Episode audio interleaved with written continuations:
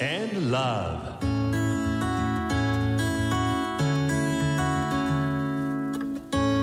サウナをこよなく愛する私豊沢ひとみが素晴らしきサウナの世界をご紹介するコーナーラブサウナ。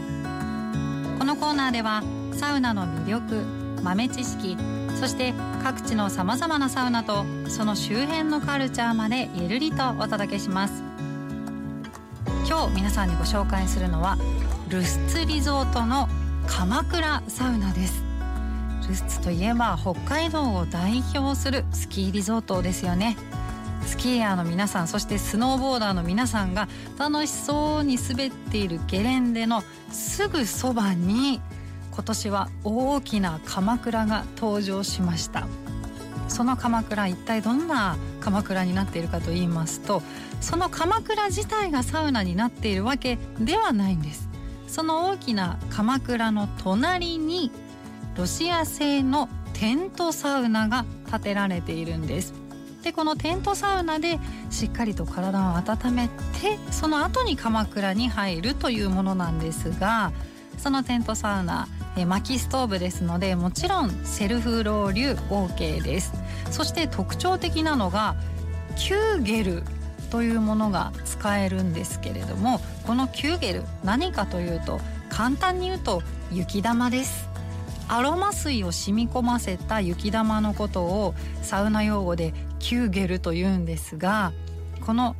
アロマ水をこう入れた雪玉をストーブのこうサウナストーンの上にポンと置きます。そうすると直接水をかけるよりも雪が溶けてじんわりと蒸気が発生するのでロウリュをするよりも優しく蒸気が高まっていっていつもよりもじっくりゆっくりサウナに入ることができます。これは通常のサウナ施設ではなかなか体験できないのでこのキューゲルロウリュぜひ皆さんにも体験してほしいなと思うものの一つです。そしてそこでじっくりと温められた後は今回は水風呂はございませんがその代わりに天然のパウダースノーにダイブできちゃいます、まあ、雪なので冷たいですよ。冷たいんですがその雪をこうタオルでしっかりとほろうとなんと寒くないんです。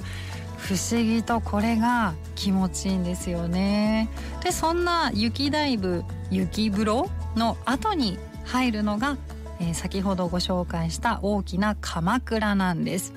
この鎌倉、えー、4人ほど入れるスペースがあって中に椅子やテーブルが準備されています。その中でゆっくりと休憩することができるんです。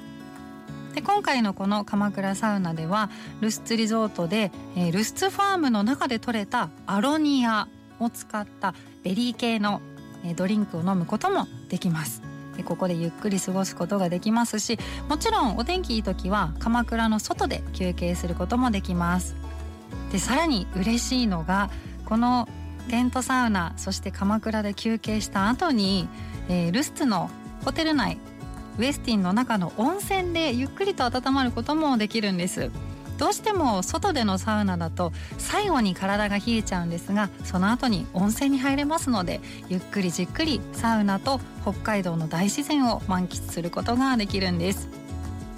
え今回ご紹介したえルスツリゾートの鎌倉サウナ。私が出演しているアンドサウナというサウナ番組の YouTube チャンネルにもアップされています。こちらは今回は YouTuber のクレイジーマグネットさんとのコラボ動画になってますのでぜひ皆さんご覧ください。